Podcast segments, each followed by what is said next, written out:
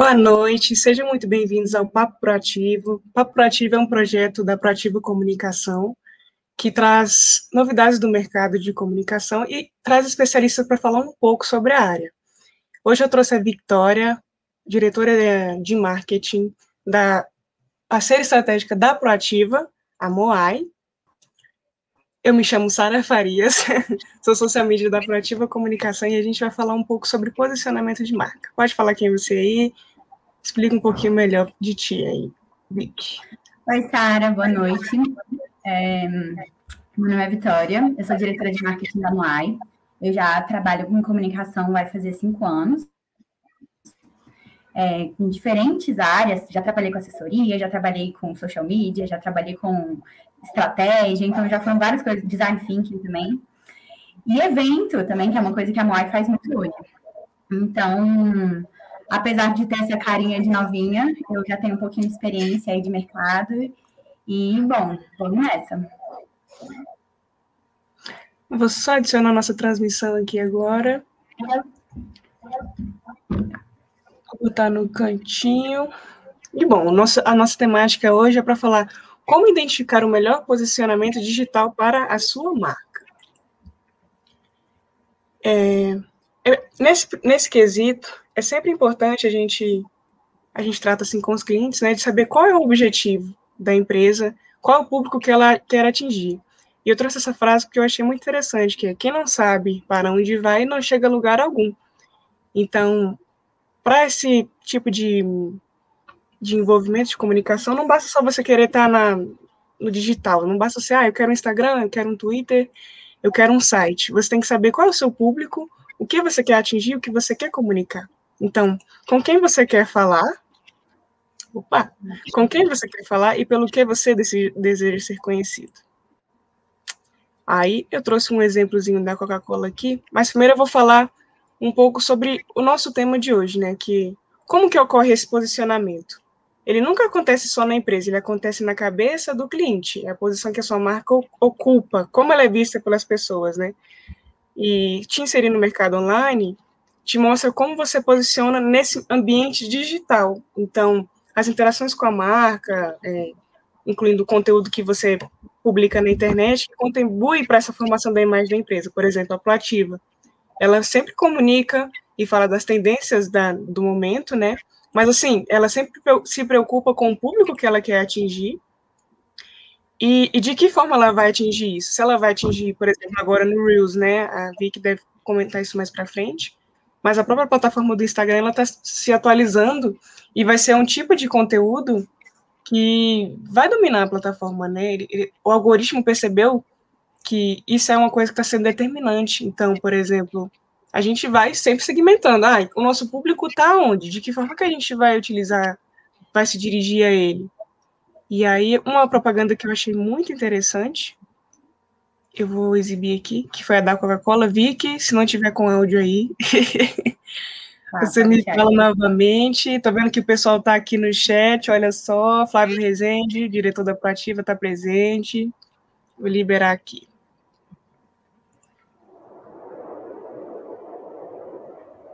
Essa é uma propaganda da Coca-Cola na pandemia.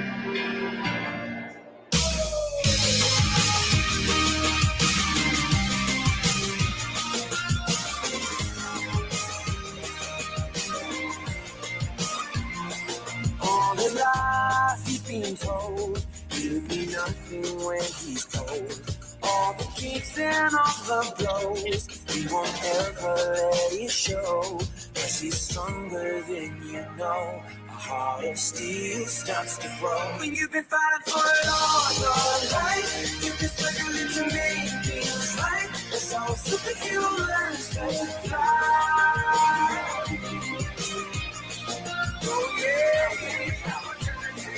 Fighting for it all how a superhero learns to fly.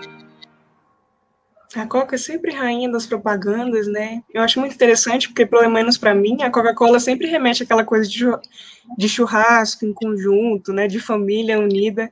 E você imagina, né? Tipo, como é que você vai comunicar a união em tempo de pandemia, né? Tipo, como que eles destinaram esse tipo de campanha, enfim. É, a Coca-Cola é referência, né, em posicionamento de marca. Também todo mundo conhece as propagandas de Natal, então, assim, a Coca é bem a referência Sim, mesmo. Os caminhões dela, né? Bom, São todos, todos coloridinhos. Uhum. Mas aí a gente trouxe a, a Vic para falar um pouco né, sobre a perspectiva da Moai, para vocês entenderem de como é por dentro desse processo. Né? A gente vê tudo postadinho no Instagram e acha lindo, ai, curtida, ai, tá tudo organizadinho lá. Mas por dentro do processo é, é um negócio muito longo, tudo a gente está de olho de quem está curtindo, quem está comentando, de onde que é, quantas pessoas são. E a Vicky vai trazer um pouco da, da experiência na Moé nesse quesito. Vou passar para o próximo. Aí. Tá. Vamos lá. É, uma coisa muito importante em relação a posicionamento de marca, que foi assim a primeira coisa mesmo que eu quis dar ênfase quando se trata de posicionamento de marca, é relacionamento com o cliente. Não só o cliente, como também a persona, enfim, como o seu lead, como a pessoa que você quer alcançar, que eventualmente não se tornou seu cliente ainda. Então, é muito importante a gente basear o relacionamento com o cliente em alguns pilares de posição. Então, você consegue se mostrar quem você é através do digital da melhor forma possível. Na Moai, por exemplo, pode passar, Sara. Na Moai, por exemplo, a gente tem algumas estratégias por trás disso, de como é que funciona e quais são as nossas ideias, e enfim. E uma das coisas que pra gente, que a gente percebeu ao longo, enfim, eu já trabalhei na Moai já tem quase dois anos, anos que a gente já percebeu sobre desenvolvimento de posicionamento foi a utilização de memes. Então, por exemplo, eu coloquei aí que alguns dos nossos alcances dos últimos posts que a gente fez na Moai, e o nosso maior post com maior alcance de todos, que não foi promovido e que não teve anúncio, foi esse post aqui, que eu não sei se, enfim, a maioria das pessoas já viu, mas tem esse menino que ele tá, viralizou na internet com esse memezinho de, enfim, você não sabe como fazer uma coisa e dá a pontadinha assim. E aí, a gente falou assim, vamos fazer alguma coisa na pegada desse meme e tal, não sei o quê, porque o nosso público gosta. Então, a gente já entendeu que esse posicionamento, esse tipo de coisa, mesmo sendo um público de empresários, um público de uma... Né, talvez não tão jovem, jovem, mas é porque a pessoa se identifica. Então, para mim, nesse relacionamento com o cliente, um pilar muito importante é ter a identificação com a marca. Já aconteceu comigo vá com a marca por causa de algum post e começar a seguir e virar fã. Então, a gente tem muito isso de querer criar fãs da marca por conta do posicionamento. Então, por exemplo, o nosso segundo post aí com mais engajamento também foi um que eu fiz de uma vaga de emprego. A gente estava divulgando uma vaga na Moai. E foi no ano passado, quando também teve aquele meme do saudade de um não sei o quê, né, minha filha. E aí eu fiz essa vaga de emprego, do saudade de uma vaga de emprego, né, minha filha. E foi o nosso segundo post com o maior engajamento de todos os tempos da rede. Então, quando a gente consegue. Orgânico? Sem funcionamento? Orgânico, sem impulsionamento, completamente orgânico. O, o antes aí, esses antes do meme que tem impulsionamento. A partir desse daí do meme é tudo orgânico.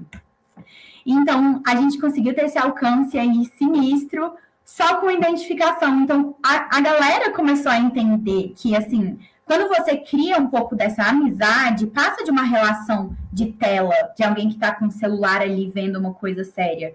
Então, é muito interessante quando a gente cria essa relação. Então, por isso que é relacionamento com o cliente ou com o lead. E fica muito mais fácil depois de você eventualmente fechar a venda com seu lead, com a pessoa que você está ali prospectando, quando ela já criou essa empatia, quando ela já se tornou fã da marca. E mais fácil para o marketing ainda é manter um cliente que já é fã do que você tem que ficar gastando tempo e esforço para manter uma pessoa que não tem essa relação ainda. Então se torna uma relação de amizade, uma relação de família, uma coisa um pouco mais aprofundada.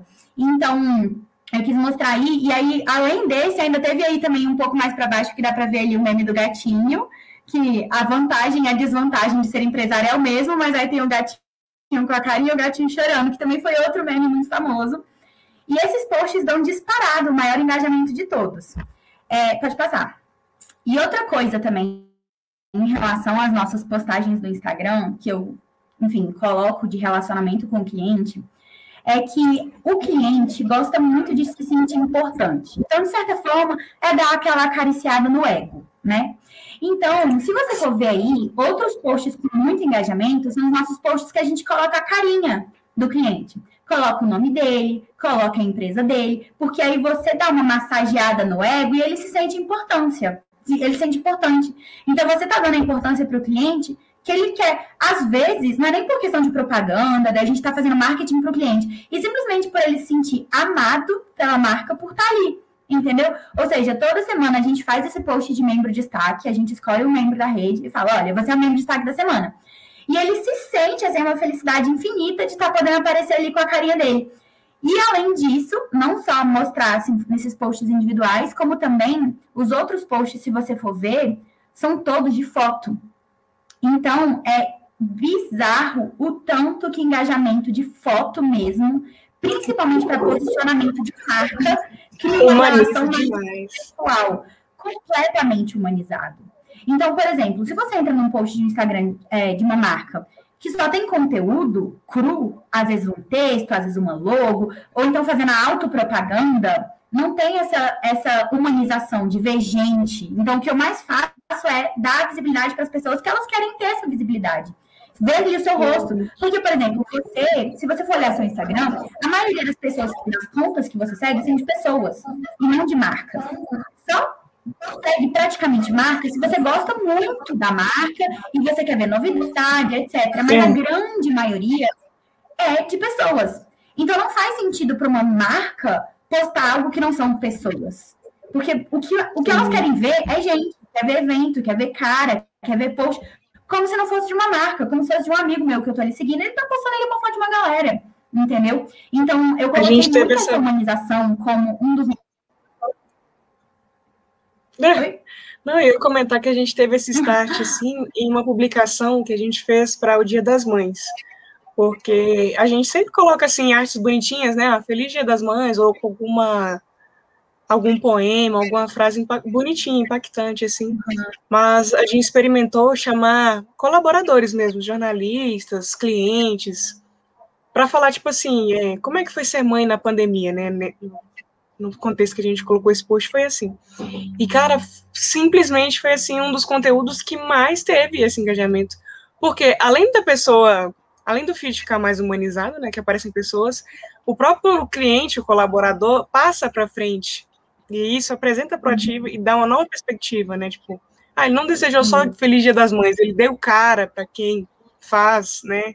Quem constrói a empresa. E foi assim. Uhum. E a gente pegou, ficou nessa pegada, ainda tá, ainda tem que trabalhar melhor, né? Porque não é só, ah, colocou a cara, não, tem que dar um contexto bonitinho, mas é incrível como faz a diferença e até post de conteúdo mesmo, porque eu acho importante você valorizar o conteúdo, porque às vezes as pessoas estão ali para aprender.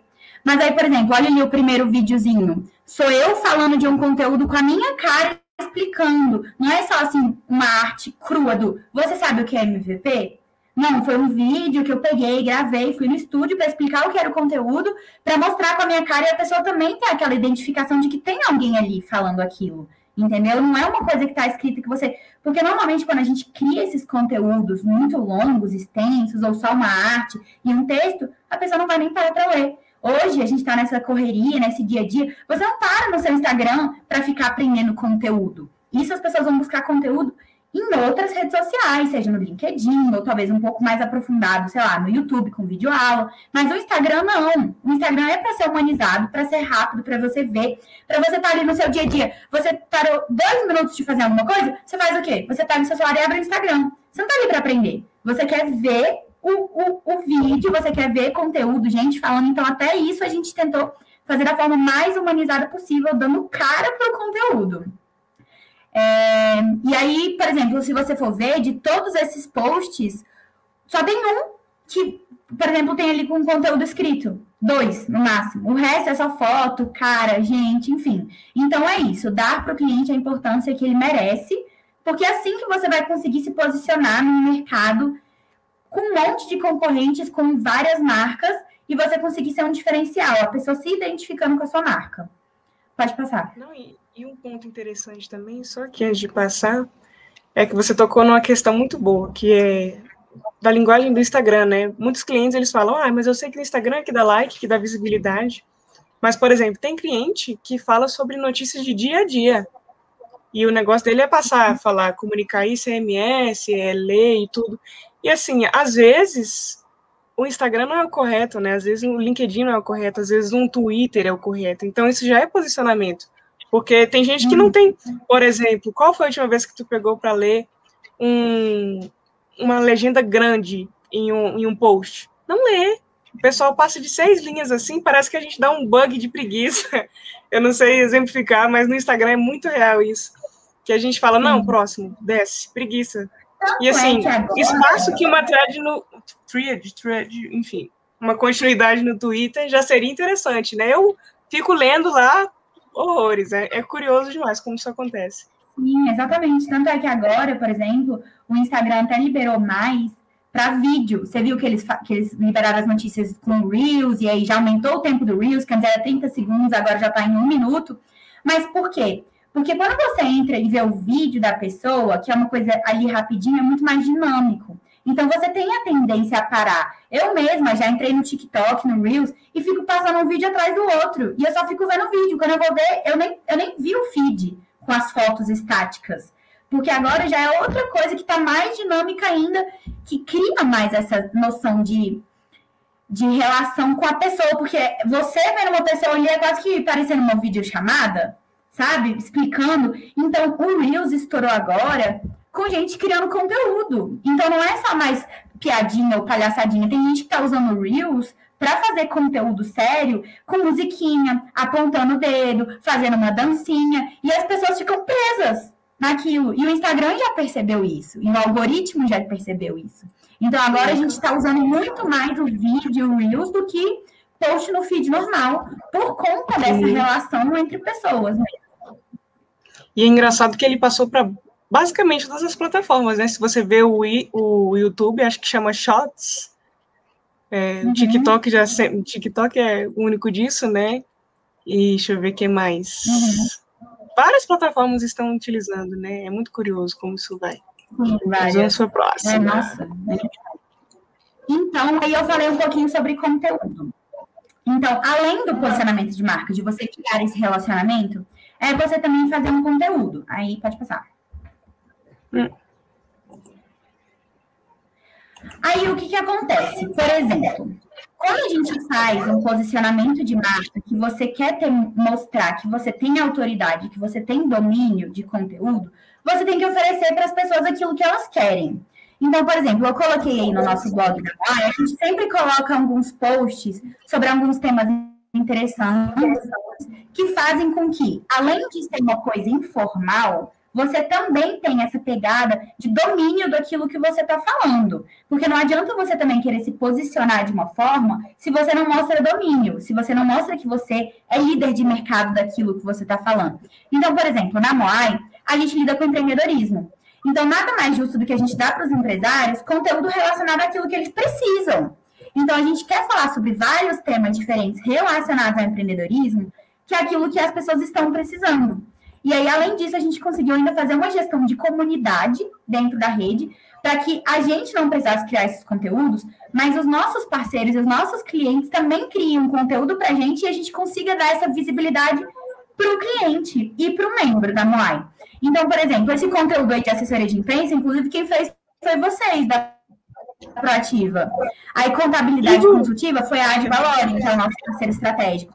Então, a gente, esse de assessoria jurídica foi o, o escritório da Vila Serra. Então, a gente consegue também dar a visibilidade para os nossos clientes, que às vezes é aquilo que eles querem. Então, a gente mostra domínio de conteúdo, a gente está dando para as pessoas aquilo que elas precisam, e a gente consegue se posicionar com autoridade e falar: olha, eu sou líder no mercado porque eu tenho conteúdo relevante sobre o que eu ofereço. Então, também não adianta, por exemplo, uma pessoa que vende carro não saber o nome das peças, não saber o ano do carro. Você tem que mostrar que você tem Com conteúdo, certeza. porque assim você consegue se posicionar. Então, não é só pegar e entrar no Instagram e falar, olha aqui que meu vizinho legal. Você também tem que, enfim, mostrar que você tem um conteúdo de fato que é para isso que a pessoa está ali, né? E a gente também tem o nosso Moai Academy, que é esse aí do cantinho, que fica numa, numa plataforma chamada E3Flix, que é como se fosse a Netflix do mundo corporativo, e lá a gente coloca vários cursos, então assim, você consegue chegar e assistir com vídeos de uma forma muito mais humanizada um conteúdo que você quer aprender. Então, por exemplo, a gente já fez vários conteúdos densos, às vezes, para uma pessoa leiga, que vai lá e consegue assistir 40 minutinhos, 50 minutinhos de conteúdo, você já sai de lá com um conhecimento muito maior. E a gente que está oferecendo isso. Então, para o nosso cliente, o benefício é enorme de você poder estar tá recebendo um conteúdo gratuito, com muito valor, sobre um tema muito complicado, com uma pessoa chave para falar sobre o tema. Então, por exemplo, sei lá, a gente tem é, curso sobre acordo de sócios, acordo de cotista. É um tema muito denso e muito complicado, talvez para uma linguagem de quem é advogado entenda, mas e quem não é? Então, a gente tenta transformar esse conteúdo para uma linguagem um pouco mais fácil, chama um especialista que é líder de mercado e que tem autoridade no tema, para poder passar esse conteúdo e mostrar que a gente também tem um denso de uma forma um pouco mais humanizada um pouco mais fácil de transmitir esse conteúdo. Então, não adianta você também se posicionar nas redes sociais se você não mostra, enfim, o valor daquilo, do seu produto de fato. E também tem uma. É, meio que uma lei, assim, que a gente usa, que é o do 80-20. Então, nas nossas redes sociais, a gente tenta expor sempre mais conteúdo, 80% de conteúdo de valor, que é a pessoa que vai entrar no meu Instagram para ver o conteúdo e não para receber propaganda. Porque se for para receber propaganda, você nem segue. Então eu não fico fazendo post de venha conhecer a Moai. A Moai é isso, a Moai é aquilo. Ah, meus produtos são esses. Você está dando um conteúdo. Então, por exemplo, uma pessoa que trabalha com uma maquiadora. Ela não vai ficar falando, venha fazer maquiagem comigo. Ela vai expor lá a maquiagem que ela faz, super bonita, dá dicas de como preparar a pele, dá dicas de produtos de onde você pode comprar os seus produtos com preço mais barato, quais marcas que valem a pena, faz comparação de preço entre produtos. Então, você também dá dicas de, por exemplo, como limpar a pele. São várias diquinhas que fazem com que a pessoa queira seguir aquele conteúdo, esteja interessado naquele tema, para depois, no finalzinho, você dar um 20% de, tá, mas o meu produto é esse, que é o que faz com que a pessoa se interesse. E ela já vai estar tá te seguindo, ou seja, você já vai ter a pessoa que vai estar ali no seu, no seu Instagram, no seu dia a dia, te vendo e te acompanhando, criando a relação e no final você vende. Então, essa é a estratégia, mas tem que ter 80% de conteúdo, porque senão não funciona. Pode passar. Tem que chamar e prender, né? É incrível. Exatamente. É, e aí, outra coisa também que eu acho importante é a gente falar um pouco sobre os meios, né? Então, por exemplo, é, quando você quer ter uma presença de posicionamento digital, é muito importante que você tenha um site, porque se a pessoa procura no Google, ela vai pensar, tá, o Google leva ao site. Mas é muito importante também você ter as redes sociais, não só o Instagram, como Facebook, LinkedIn, YouTube, Twitter, para você poder ter essa presença, dependendo do produto, lógico. Não dá para eu, assim, falar que você tem que ter todas as redes sociais, porque se você não for usar e não for o seu público, também não adianta. Você tem que estar onde o seu público está. Mas você precisa de ter presença e você precisa de ter autoridade por, por, meio do blog, por meio de mídia paga. Então, eu coloquei aí só um compilado de alguns, algumas é, ferramentas e alguns, algumas estruturas que você pode usar para conseguir construir a, o seu posicionamento de marca digital exclusivamente. Porque tem algumas pessoas que não sabem nem por onde começar. Tá, quero ter meu posicionamento de marca digital. E agora?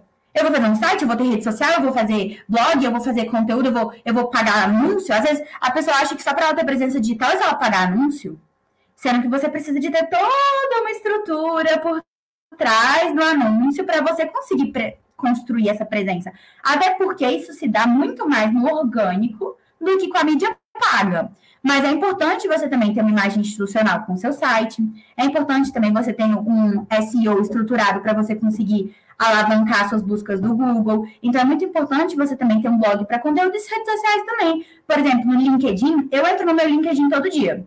Eu acho muito importante você entrar para você conseguir ver que aquilo é uma coisa séria também, que é de um meio, uma rede social de pessoas que estão trabalhando naquilo Por exemplo, no caso da Moai, a gente gosta de compartilhar as coisas, a gente gosta de postar todas as nossas informações, tudo no LinkedIn, e a gente recebe muita gente que entra também e vê que, enfim, é uma marca consolidada, é uma marca que tem vários funcionários, é uma marca que tem um posicionamento e que está presente. Então, a gente consegue alcançar públicos diferenciados, com redes sociais diferentes, diferentes, diferentes, e a gente consegue ainda assim conseguir construir esse posicionamento. Então, o nosso posicionamento no Instagram é um, o nosso posicionamento no LinkedIn é outro. No, no, no, Instagram, eu acordo todo dia, vou lá e vou fazer stories, filmando meu rosto, falando, e aí, galera, boa tarde, você quer não? Essa semana vamos ter isso, isso, isso. É uma coisa que eu jamais faria no meu LinkedIn, por exemplo.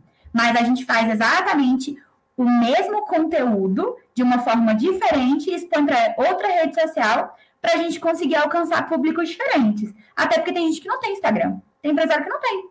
E aí ele vai achar onde nosso conteúdo? No LinkedIn. Normalmente a pessoa que não tem Instagram é a pessoa que tem LinkedIn. E ela tá lá procurando notícias que são realmente importantes e relevantes para o trabalho dela. Entendeu? Então, eu acho que é importante você, dependendo de caso a caso, lógico, saber qual ferramenta que você vai querer usar para conseguir construir o seu posicionamento. E para isso, é muito importante que você tenha uma estratégia. Não adianta você criar sua conta no Instagram e sair jogando coisa lá se você não sabe o seu público. Tem que ter toda uma definição de persona. Então, você precisa entrar, por exemplo, nas suas métricas. Eu faço isso mensalmente. Todo mês eu tenho um, uma, um relatório de métricas que eu consigo ver qual é o meu público, se é mais mulher ou se é homem, consigo ver a idade das pessoas. Então, por exemplo, se você vende um produto para adolescente, não tem por que você usar linguagem formal. Você não vai conseguir os seus seguidores e você não vai conseguir construir a sua presença usando a linguagem errada. E para isso, o Instagram disponibiliza todas as ferramentas. Você consegue ver lá quem curtiu, você consegue ver quantas pessoas compartilharam, você consegue ver a idade, você consegue ver a cidade das pessoas que te seguem, você consegue ver todas as métricas.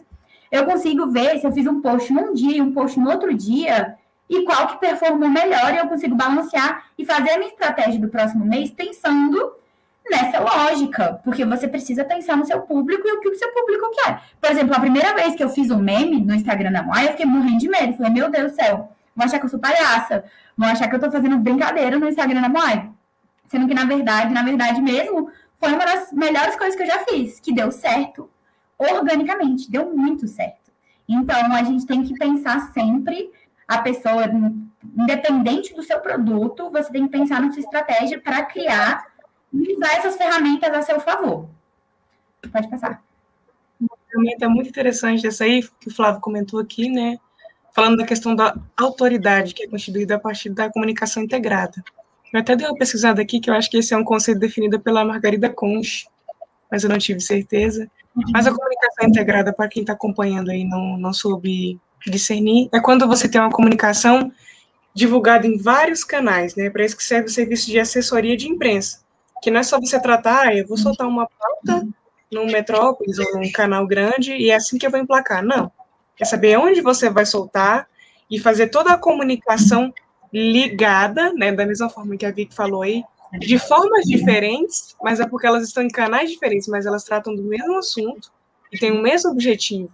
E a assessoria de imprensa é uma ferramenta extremamente importante nesse sentido, porque, como o trabalho da Proativa, né, a gente vai compreender qual a situação do cliente, qual o objetivo dele, e a partir disso, guiar os melhores canais para ele seguir, né? Como você mencionou aí mesmo. Uhum. Isso só no serviço de gerência, Não, gerenciamento de. Assessoria de imprensa, por exemplo, é, você consegue mostrar que você realmente sabe do que você está falando.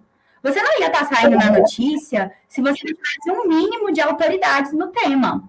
Ninguém ia te entrevistar se não fosse para você falar uma coisa que você sabe. E outra coisa, quando você pesquisa normalmente o nome da marca, ela está altamente atrelada com as notícias que saíram sobre aquela marca. Às Total. vezes, vem uma notícia antes de vir o site da marca. Hoje, por exemplo, se você pesquisa o meu nome no Google, sai a entrevista que eu dei para GPS, não sai nem nada meu antes, sai lá a entrevista da GPS. Então, se você consegue posicionar sua marca num jornal de relevância, é completamente diferente, porque mostra que você realmente sabe aquilo que você está falando e um monte de gente vai ter acesso, mostrando que você está falando sobre um conteúdo importante e que você consegue se destacar na frente dos seus concorrentes. Então, acho que é extremamente importante para você conseguir passar na frente. Porque se você for vender um produto que todo mundo vende, como que a pessoa vai confiar que o seu produto é melhor do que o produto do outro? Né? Então, a assessoria de imprensa é exatamente assim, foi feita para isso. Muito importante você ter lembrado desse tópico. Pode passar. Então, eu quis deixar assim, meio que de aviso importante, que é um dos pilares para a construção do seu posicionamento, é a constância. Então, você também não pode querer se posicionar de uma forma no dia e querer se posicionar de outra forma no dia seguinte, ou na semana seguinte, ou no mês seguinte. Porque você precisa ter uma imagem. É aquela, é aquela coisa, né? Quando você vai um jantar de família, não sei o que, né? Vai levar alguém. A impressão, não adianta você querer se passar por uma pessoa e depois se passar por outra pessoa. Assim, é exatamente as mesmas coisas com a marca.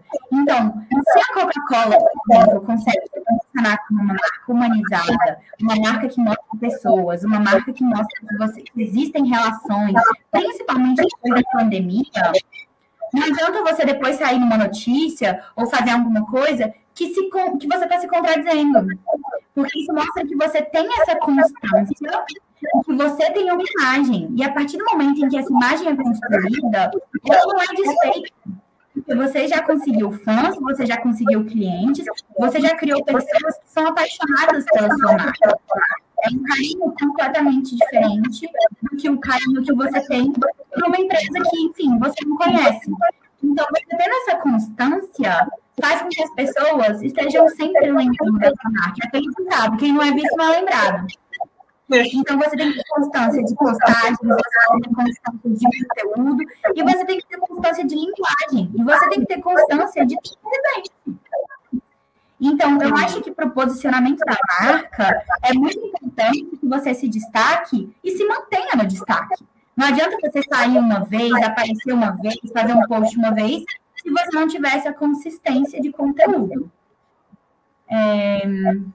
Era isso que eu tinha para falar sobre isso, enfim.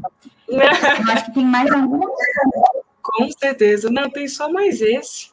Mas, assim, a gente está liberado para perguntas e o Flávio deixou uma ele, ele disse a seguinte frase, para ti, Vicky, essa.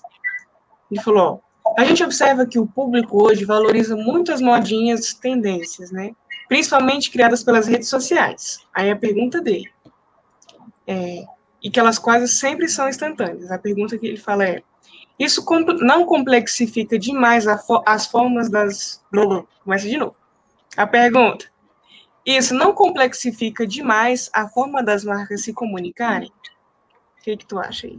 Então, eu acho muito importante você tem é, é, uma coisa muito importante no mundo empresarial hoje, é o que tem contato com o direto, é que a gente consegue ver muito o poder das pessoas de conseguirem diversificar e rápido. É isso que acontece no nosso mundo hoje. A gente é acostumado, sempre foi muito acostumado, a ser contra mudanças. E por exemplo, quando começou a pandemia, todo mundo teve que mudar o seu estilo de business literalmente da noite para o dia. Então, um dos maiores produtos que a gente tem na mão são os nossos eventos. Começou a pandemia, a gente falou, e agora? De um dia para o outro, o nosso maior produto acabou, praticamente. Como é que a gente vai fazer agora? E eu lembro que a gente teve uma reunião de time em que a gente chegou num dia e falou assim: beleza, como é que a gente vai fazer para transformar todos os nossos eventos online de hoje para amanhã? E a gente conseguiu ter muito dessa flexibilidade de falar: a gente precisa fazer acontecer. E é o que a gente passa no mundo hoje, com todas as evoluções, com todas as tecnologias, com rede social nova sendo criada, com dentro da mesma rede social uma nova ferramenta sendo criada, tipo Reels. E eu acho que, apesar de a gente ser considerado essas coisas um pouco de modinha, entre aspas, é o que as pessoas estão consumindo. Então, se, a, se as marcas não conseguem se flexibilizar e se adaptar para conseguir estar tá onde o seu público quer que você esteja, você fica para trás. Então, lógico que complica, complica muito. Mas eu acho muito importante você conseguir ter essa, essa flexibilidade de adaptação porque senão o seu concorrente que vai fazer vai passar na frente. Então, quando começou a pandemia, todas as empresas começaram a fazer praticamente tudo online. Eu nunca tinha visto uma live direito na minha vida. Chegou a pandemia, eu já assisti 200 mil lives. Então, eu acho que as empresas conseguem se destacar por ter feito isso muito rápido. Então, de um dia para o outro, a gente pegou e criou todos os eventos online, passou tudo para o formato digital, comprou câmera, comprou microfone, não sei o que, não, não. No dia seguinte, a gente estava fazendo live, como se nada tivesse mudado. E as pessoas também tiveram que passar por essa adaptação. Porque se elas não se adaptassem, ia ficar todo mundo doido da cabeça, sem saber como agir na pandemia. Então, eu acho que o segredo para modinha é você ter o perfil de adaptação. Então, é complicado, sim, dificulta muito. Mas se você não se adapta, você fica para trás e perde. Então, assim, tem que realmente, as marcas têm que ter esse posicionamento completamente flexível. E onde o seu público está também. Porque não adianta você quer, também querer entrar numa modinha se o seu público não está lá. Se você é uma empresa um pouco mais tradicional, que já tem os seus clientes fiéis, que você vende um produto talvez um pouco mais sério, com um ticket médio um pouco mais alto, não adianta você querer ficar lá fazendo TikTok dancinha. Assim como também teve muita gente que foi criticada agora recentemente de hospital, fazendo TikTok, enfim, no hospital ali, gente na maca. Então, assim, foi um posicionamento de marca que você quis dar um posicionamento bom para entrar na modinha, mas foi um posicionamento ainda pior por você estar tá se colocando numa situação constrangedora e humilhante e, e assim, fez com, com, ficasse com a visão ao contrária. Não foi bom, não. A galera caiu em cima, deu processo. Então, assim, vezes, se você tá na dúvida, se você não sabe como se posicionar, não se posicione de forma errada. Porque a imagem errada também não vai ser apagada de um dia para o outro. E daí você vai ter que criar toda uma nova estratégia para se posicionar de forma diferente. É, tem mais alguma pergunta? Cuidado, né? É, por exemplo, tem um, um serviço que é feito para isso, que é o Media Training também, que é de como você aparecer, porque assim, tem meme que é legal para alguns lugares, né, para algumas pessoas, mas assim, ele, com uma coisa que é comum aqui em Brasília, no contexto de Brasília, em São Paulo, às vezes não é. Então, assim, é um meme que, às vezes, você acha que vai atingir um pessoal legal, mas não necessariamente quer dizer que tenha sido um resultado bacana.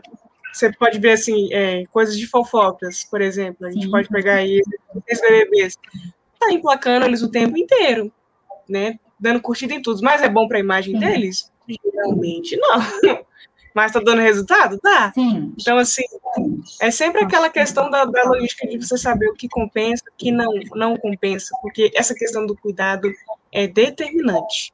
A gente teve outra pergunta aqui do Daniel, que fala para ti também, ó. Uhum. O que acha sobre o marketing com influencers? Olha só, já chegou na, na noção do meu. Agora vai contigo. É, vamos lá. Então, depende. Eu acho que funciona muito. Eu acho que a chave é exatamente o público. Então, funciona muito independente, independente do, dependendo do público que você quer atingir. Então, por exemplo, muitas marcas hoje conseguem conseguem ter um posicionamento muito bom com produtos, por exemplo, voltados para mulheres. Então, se você é uma marca de biquíni e você não tem uma parceria com uma influencer, tem alguma coisa errada. Que o que, que acontece? As pessoas estão funcionando muito mais hoje por referência. Então, se você entra lá no Instagram da fulaninha, que tem 100 mil seguidores, que não é tanto, e ela tá usando um biquíni lindo, você vai olhar e falar, eu quero esse biquíni de uma forma que eu nunca chegaria a conhecer essa marca se não fosse pela fulaninha que está postando. Mas esse marketing de, de influência, você precisa saber trabalhar muito bem o seu produto com o influencer certo.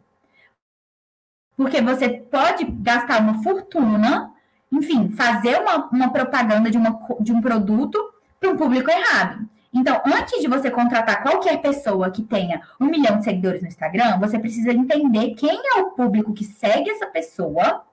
E ainda mais importante do que isso, é fazer com que as pessoas acreditem naquilo que a pessoa fala como realmente uma referência. Então, eu já vi muito influencer fazendo propaganda de uma coisa que, na verdade, eles nem consomem.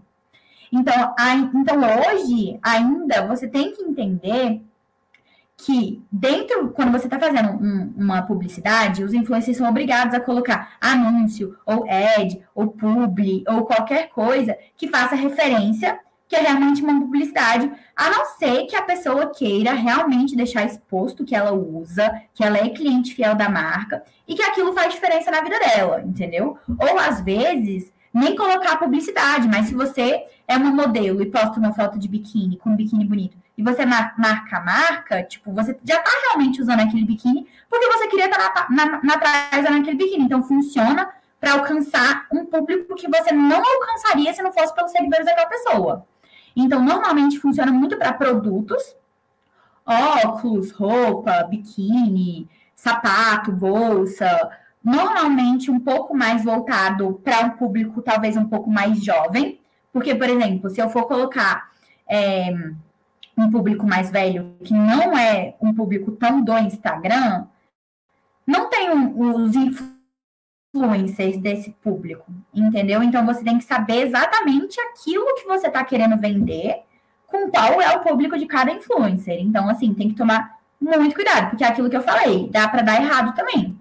Então, se você faz uma propaganda é, que o influencer falou uma coisa e depois viu que na verdade não era bem assim, se o influencer mostrou um produto, você recebeu o produto e o produto não é tão bom, pega mal até pro cara. Então, hoje, eles já estão sendo muito mais cri-cri com o produto que eles estão aceitando fazer publi. Então, não adianta eu querer aparecer no meu Instagram oferecendo uma coisa que eu não uso e aí vai pegar a imagem para pior depois. Então, tem que ter esse cuidado. É, deixa eu ver aqui se alguém falou mais alguma coisa. É, o Fábio falou: o ponto-chave é focar no que o público quer ver, não o que faz sentido para você. E é exatamente isso: é a adaptabilidade que você tem de, enfim, conseguir fazer com que o público receba o que você quer fazer, independente do que eu quero fazer. Eu, eu a, a pergunta-chave é: o que o meu público vai querer ver? Quem é o meu público? Então, eu acho que essa, essa é a pergunta-chave para todo esse conteúdo que, que a gente está dando de posicionamento, né? O Daniel também falou, às vezes importa mais a qualidade dos seguidores do que a quantidade. Isso de segmentar é muito importante mesmo.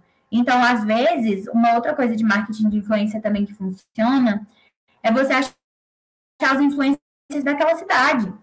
Não precisa você querer alcançar uma pessoa com 5 milhões de seguidores, 3 milhões, 1 milhão de seguidores. Sendo que tem muita gente que às vezes tem 5 mil, 10 mil, que alcança um público muito mais chave. Eu mesma. Às vezes minhas amigas postam alguma coisa assim que eu falo: olha, onde você comprou esse fulaninho? Já vou lá, já sigo a marca e pronto, já me tornei cliente. Então tem que, ter, tem que pensar nisso também, de ter os micro-influencers.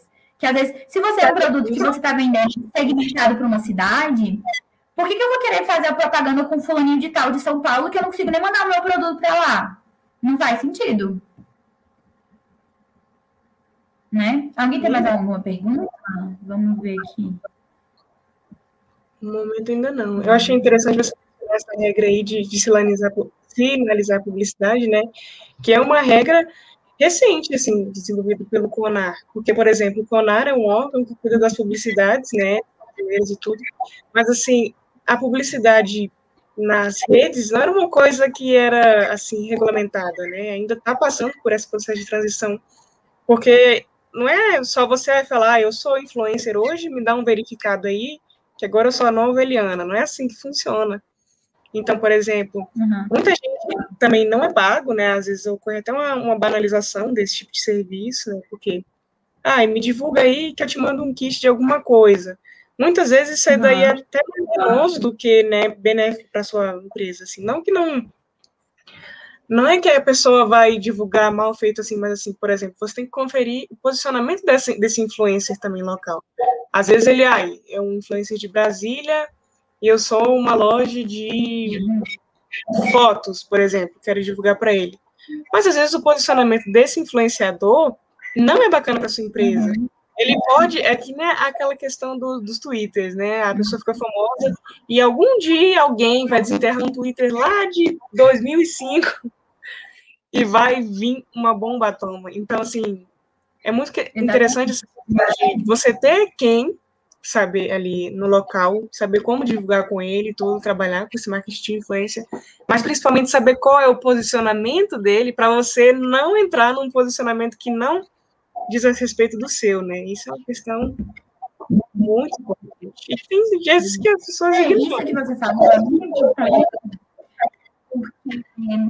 Uma coisa quando vai para a internet, principalmente o posicionamento da sua marca, como pessoa, enfim, digital, é uma coisa que não é fácil de apagar. Então, a partir do momento em que você sai numa notícia ruim, ou se posicionou errado, ou que nem você falou do tweet antigo, é uma coisa que vai ficar lá, fica registrado para sempre. Inclusive, com muito mais fácil de você descobrir uma coisa de uma pessoa procurando pelo Google, ou para uma marca procurando pelo Google, quando sai com uma coisa ruim. Então, assim, para você mandar tirar do ar, é muito difícil. Isso não acontece. Então, assim, aquele posicionamento fica. É totalmente diferente, por exemplo, que quando você, enfim, vê uma propaganda na TV, passou, passou, passou. Você não vai lembrar mais daquilo. Você não sabe nem como procurar propaganda mais. Agora, só se você digitar no Google que o posicionamento digital vai estar lá. E isso cria, faz com que, assim, as pessoas tenham que ter muito mais o medo de errar, porque é, o erro do posicionamento pega muito pior do que se você não tivesse posicionado. Então, eu acho que, assim, você tem que tomar esse cuidado sempre no digital, porque é uma coisa que não é apagável, sabe? Pode até ter, tá, o post ficou feio, saiu do ar. Mas e se a pessoa tem um print? E esse print rodar? É uma coisa que sai do seu controle, você não tem muito bem como fazer, sabe? É uma questão de gerenciamento crise, né? Isso é você tocou num ponto não, muito interessante, as pessoas pensam que gerenciamento de crise é uma coisa que vem depois do BO, né? Depois do problema. E não. Você fazer a gestão de crise é, é você se preparar antes para evitar um mínimo de erro. Isso é uma coisa que a Proativa trabalha aí há muito tempo, 20, mais de 20 anos de experiência, que é você tratar daquele ponto, ou de vários pontos, para evitar o máximo de dano possível. E se houver algum dano, a empresa, né, a assessoria, vai saber lidar com isso, porque já está preparado. Então, você vê que isso daí é uma, é uma coisa por camadas, né? Uma raiz que você vai formando na empresa. Sim, exatamente. Mas, hoje, podemos encerrar por aqui. Eu agradeço demais a sua participação, Vitória. Você trouxe com certeza comentários, perspectivas que ninguém poderia trazer. É uma, é uma maravilha ter vocês como parceiros na Moai. E eu espero que nós possamos continuar com isso à frente. Eu agradeço demais pela participação de cada um aqui, né, as dúvidas e tudo. E fiquem de olho aí para os próximos episódios. Estamos sempre por aqui. Se tiver algum recado, Vic, pode deixar. Não, é isso. Eu queria agradecer mesmo. Em qualquer coisa, se quiserem me procurar, enfim, seguir nas redes sociais, tirar dúvida, quiser perguntar. Seguir a Moai também, acompanhar nossos conteúdos por, por lá também, estarei aqui. Então, obrigada, galera, que participou. Obrigada por tudo. Beijo, beijo. Boa noite. Tchau, tchau.